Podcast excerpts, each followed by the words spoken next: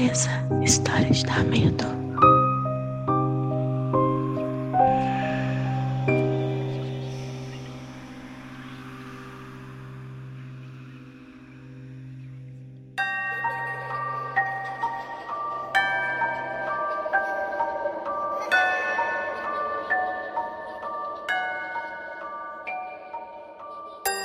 Oi, gente, cheguei e hoje eu cheguei para um luz acesa.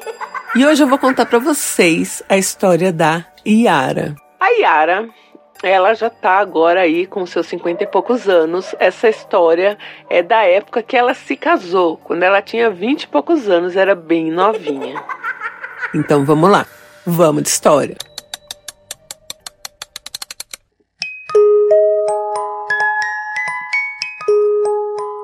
A Yara conheceu aí o Aloísio, eles começaram a namorar e para casar do jeito que ela queria, com uma pequena festinha só e mais com a igreja, tal. O pessoal da classe C ali, eles iam ter que programar aí por uns dois anos. Então, ir juntando dinheiro e fazendo as coisas aos pouquinhos, né? Para conseguir também alugar a casa, mobiliar. Então, a Yara e o Aloysio foram fazendo isso aos poucos e tinha uma grande questão ali que seria o vestido de noiva.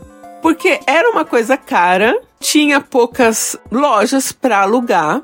Na época, você casava com vestido comprado, ou a sua mãe, sua tia, sei lá, algum parente fazia, ou com vestido emprestado. E aí era ficar meio assim, né? Vestido emprestado? Mas era uma possibilidade também, né? E o tempo foi passando, a Yara trabalhando numa escola como inspetora de alunos. E ela ali na escola falando do casamento, falando das coisas, e uma professora falou para ela assim: Olha, eu tenho um vestido de noiva novo em casa. Você não quer? Eu te dou ele. E a Yara ficou com medo de perguntar, porque assim, aquela professora era uma professora solteira. Então o que, que ela pensou? Essa professora ia casar, não deu certo, e ela já tinha o vestido de noiva e o vestido ficou lá. Então é um vestido sem uso. Vai ser ótimo para mim. E aí a Yara disse que sim, mas já com medo, porque ela não tinha visto o vestido, né? E aí depois como é que ela ia falar não tal, mas ela falou sim, falou bom. Qualquer coisa dá uma reformada, sai mais barato, né? E aí a professora, que a gente pode chamar aqui de professora Mirtz, a professora Mirtz trouxe o vestido no dia seguinte para Yara. E era um vestido lindo, gente. Lindo, lindo, lindo. A Yara tava ainda ali há uns oito meses do casamento, né? Da data que eles tinham combinado que eles iam casar tal. E ela falou: Nossa, o vestido é muito lindo, meu Deus. Ficou nas nuvens, muito feliz. Ia ter que fazer um ajustezinho aqui ou ali por causa do corpo tal, né? E ela falou: Meu Deus, não sei como te agradecer, Mirtes, que vestido. Ela falou: Nossa, vai ser ótimo. Você né, vai fazer uso dele. É, tá parado lá em casa, enfim. E aí pegou o vestido e né? Metade aí do, do casamento dela já estava pronto, né? Ela tinha o vestido, um vestido maravilhoso. Ela levou o vestido para casa, mostrou ali pra mãe, pras tias, todo mundo achou lindo, todo mundo achou perfeito. Já marcaram ali pra costureira dar uns um apertinho aqui, outro ali, mas a mãe da Yara falou: "É melhor você fazer esses ajustes mais perto, porque vai que você engorda ou emagrece, né? Enfim. E aí elas foram só ver lá na costureira se era possível, quanto ia ficar, tal, e deixaram para fazer esses ajustes depois. O vestido ficou numa caixa no quarto da Yara. No primeiro dia, foi tudo perfeito, nada aconteceu. No segundo dia que o vestido estava ali, quando a Yara foi dormir, ela reparou que a caixa estava um pouco aberta. Ué, acho que minha mãe mexeu, né? E sei lá. E aí ela deitou e foi dormir ali. Nem pensou muito no vestido, mas estava, né, feliz com as coisas do casamento e tal. Quando durante a madrugada, a Yara escutou um barulho.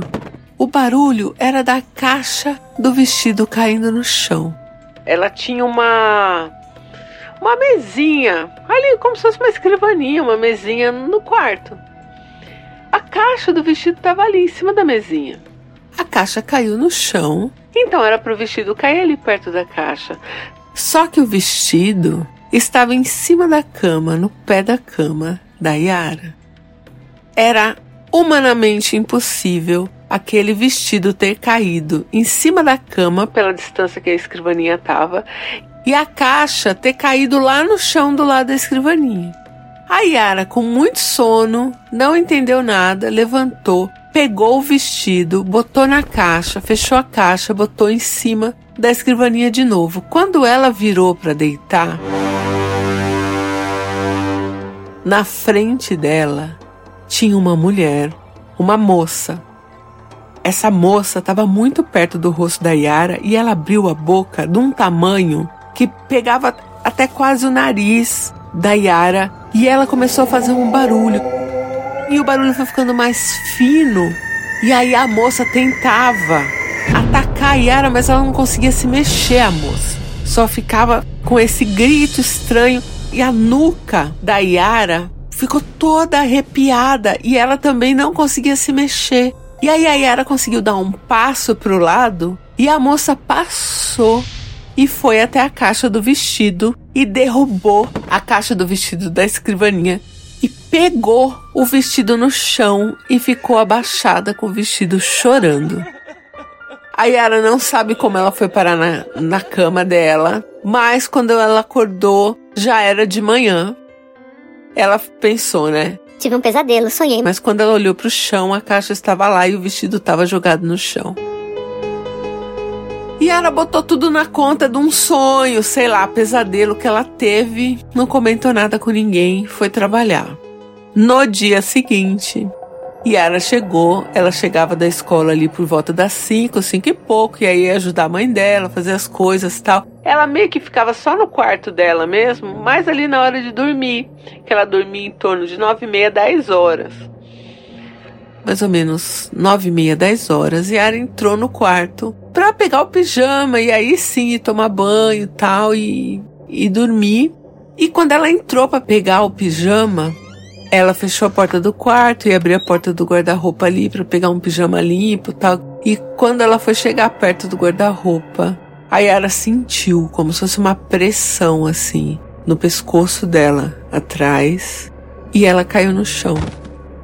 Só que quando ela caiu no chão, ela tinha consciência mas ela não era ela. É só assim que ela consegue dizer. Ela era ela e ela era outra pessoa também. E essa outra pessoa era a moça, provavelmente a dona do vestido. E aí ela sentiu tudo que essa moça estava sentindo, a tristeza, o choro. E ali, caída no chão, ela rastejou até a escrivaninha pegou a caixa do vestido, ela, ela e ela sendo a moça também. Abriu a caixa e aí essa moça que estava incorporada nela começou a chorar, chorar, chorar, chorar. E ela foi sentindo como se fosse um tranco assim no corpo. E aí ela voltou a ser só ela. E ela começou a chorar. Porque ela sentiu o que a moça estava sentindo. E ela falou: Não vai ser possível usar esse vestido. O que, que tem esse vestido que eu não. Eu não tô entendendo. Naquele dia ela não dormiu no quarto dela, foi dormir no quarto da mãe e falou pra mãe, falou: "Olha, eu não posso casar com aquele vestido, tem alguma coisa naquele vestido". A mãe, muito católica, assim, muito, né, religiosa, falou: ah, minha filha, se você tá com esse sentimento, se você viu alguém, devolva o vestido.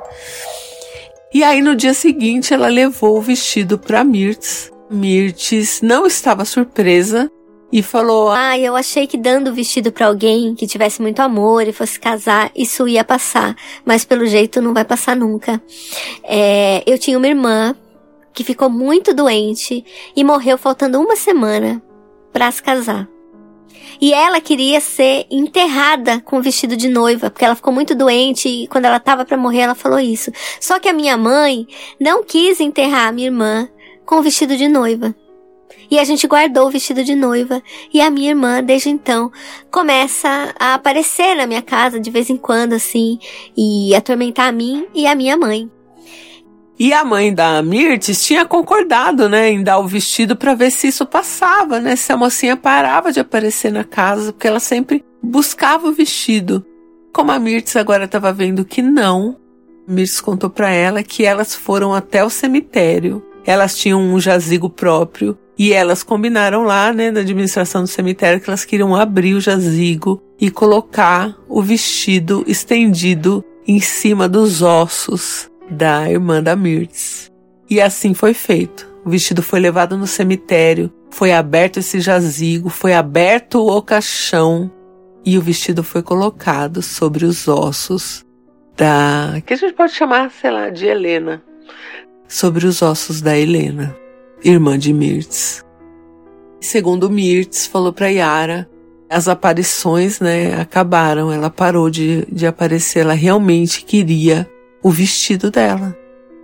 Agora, um detalhe é que a Helena, mesmo depois do vestido, né, ter sido colocado em cima dos ossos dela, ela continuava aparecendo para o noivo. Esse noivo, depois de uns cinco anos ali, ele se casou. Só que depois de um ano de casamento, esse noivo ficou doente e morreu. E aí a Mirtz jura que tem certeza que foi a irmã que levou ele. Que adoeceu ele e levou ele. Porque ela falava isso, ela queria ser enterrada com vestido de noiva e ela queria que o noivo prometesse que ele não ia casar com ninguém, que ele não ia ficar com mais ninguém. E ele tocou a vida dele, fez certo, né? Só que depois de um ano de casamento, ele adoeceu e morreu. Então Helena também, ah, eu não vou botar a culpa na Helena porque a gente não sabe se é, foi ela, né? Mas se foi ela, não ia nem ter nome aqui, hein, Helena. Coitado do moço. Então, essa é a história da Yara. No fim, ela teve que comprar um vestido usado lá e ficou com medo também de ter assombração, mas não tinha. e acabou dando certo. Ela casou do jeito que ela queria tal. Mas o vestido era deslumbrante, o vestido da Helena. Lindo, lindo, lindo, lindo, lindo. Tinha horas que ela falava. Mas será que eu devia ter insistido? Não, né, Yara? Não, né? Não. A Helena entrou no seu corpo para te falar não. Hoje não. Por mim é não, Helena falou pra você. Né? Vocês acham que a Helena levou o cara? Oi, gente, tudo bem? Sou Carol Rodrigues, de Fortaleza, Ceará. Cara, que coincidência. Eu tava reouvindo aqui, né, os episódios antigos, essa semana eu ouvi o Vestido Florido, que também é um Luz Acesa. Nesse episódio não teve um desfecho mesmo, assim, mas esse aqui, da história da Yara, eu fiquei feliz que tenha tido, né? Achei bacana a Yara devolver o vestido, achei interessante a família cumprir ali o que a moça, né, tinha solicitado e devolver o vestido ali no túmulo e tal. É meio, né, complicado, é, um, é uma situação bem delicada, é, mas é importante que tenha acontecido porque, assim, essa pessoa faleceu apegada a esse bem material, né, então ela tá presa, sabe? Ela precisa desse desfecho para ela para seguir em frente. Nossa, e eu super te entendo, viu, Yara, de que você ficou na dúvida de devolver porque o vestido era belíssimo. Mas eu espero que você tenha achado um mais lindo ainda que vai contar a sua história. Beijo. Olá, não Inviabilizers, aqui é Paula de São Paulo. Oi, Ideia. Oi, Yara. Acabei de ouvir sua história, uma história muito tensa, né? Que poderia ter sido evitado se a Mirtes, ao te oferecer o vestido, tivesse sido super sincera, né? E com certeza você não ia aceitar esse vestido e não teria assombração nenhuma aí te perseguindo.